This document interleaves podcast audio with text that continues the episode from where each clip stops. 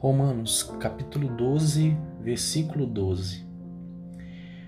Alegrai-vos na esperança, sede pacientes na tribulação, na oração perseverantes. Qual o motivo da sua esperança?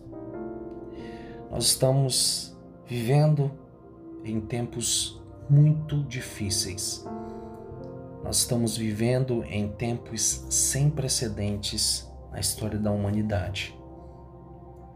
Isolados, em quarentena. Algumas pessoas estão morando sozinhas.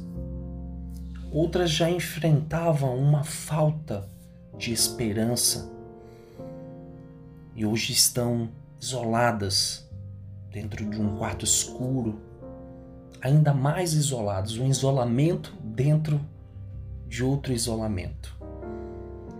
E cada vez mais as notícias ruins se amontoam na televisão, nas rádios, nos jornais, no nosso celular. Isso só faz aumentar a sensação de falta de esperança. No que nós vamos acreditar? No que nós vamos acreditar se hoje existem tantas fake news? Se hoje as pessoas elas replicam tantas notícias falsas e sem embasamento? Até o próprio jornal que passa na televisão também faz uso de notícias ruins e falsas. E isso só enche o povo de desesperança. Hoje eu quero direcionar a minha palavra para você que está em isolamento social, mas que está vivendo sem esperança há muito tempo. Muito antes dessa quarentena começar, você já estava no isolamento dentro de você mesmo. E agora isso só faz acentuar ainda mais a tua falta de perspectiva de vida. Jesus ele disse: "Eu vim para que vocês tenham vida e vida em abundância, uma vida plena e com propósito". Se hoje você se encontra desesperado, se hoje você se encontra desesperada, sem esperança, se hoje você se encontra sem perspectiva, sem visão de futuro, sem ânimo, sem vontade de viver, Saiba que Jesus veio para que você tenha vida e vida em abundância, uma vida completa, plena e com propósito, com um objetivo. E objetivo talvez seja uma coisa que você não tenha. E essas notícias ruins só fazem aumentar ainda mais essa sensação amarga dentro de você. As notícias chegam de todos os cantos e bombardeiam teu coração e você simplesmente se desespera. Talvez o teu pensamento seja: ah, se eu pegar essa doença e morrer, vai ser melhor. Ou talvez você se desespera porque você não quer pegar essa doença, ou você não sabe, ou você está completamente confuso, a tua mente está confusa.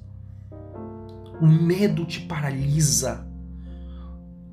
Você não sabe o que você quer, você não sabe o que esperar do amanhã. Talvez você seja um pai ou uma mãe de família que nesse momento está vendo teu mantimento se acabando e você não tem uma perspectiva.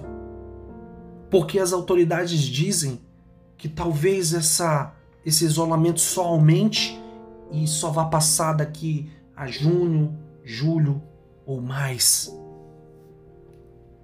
E isso faz você entrar numa, numa espiral de medo e de desespero. Ou talvez não. Ou talvez você esteja sozinho e completamente deprimido e querendo que o mundo se exploda. Você não tem mais um objetivo de futuro. Em Romanos, no capítulo 12, e no verso 12, Paulo fala: alegrai-vos na esperança E hoje eu quero te questionar, eu quero te provocar fazendo essa pergunta: qual é o motivo da tua esperança? Aonde está a tua esperança?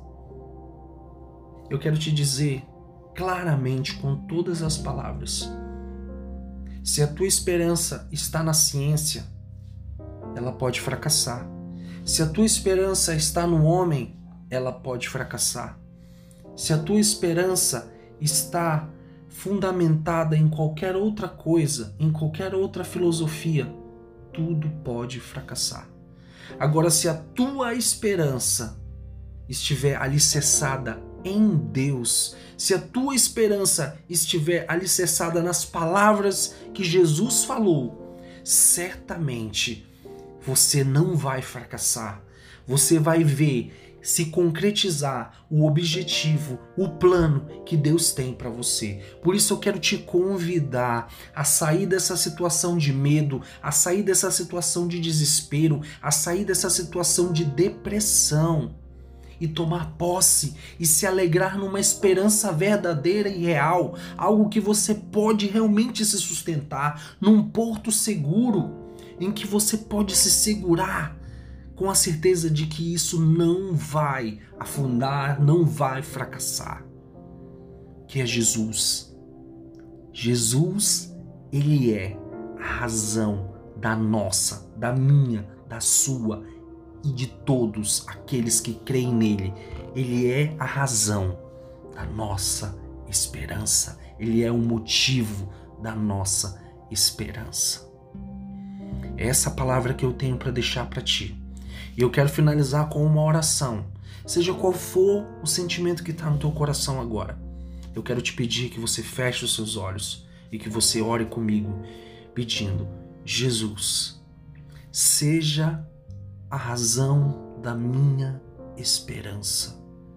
Seja o motivo de eu acreditar que o amanhã será melhor, de que tudo isso vai passar e de que minha falta de objetivo e de que minha falta de perspectiva e de vontade de viver, ou meu desespero ou meu medo vai passar porque hoje eu te convido para entrar no meu coração e mudar completamente a minha história.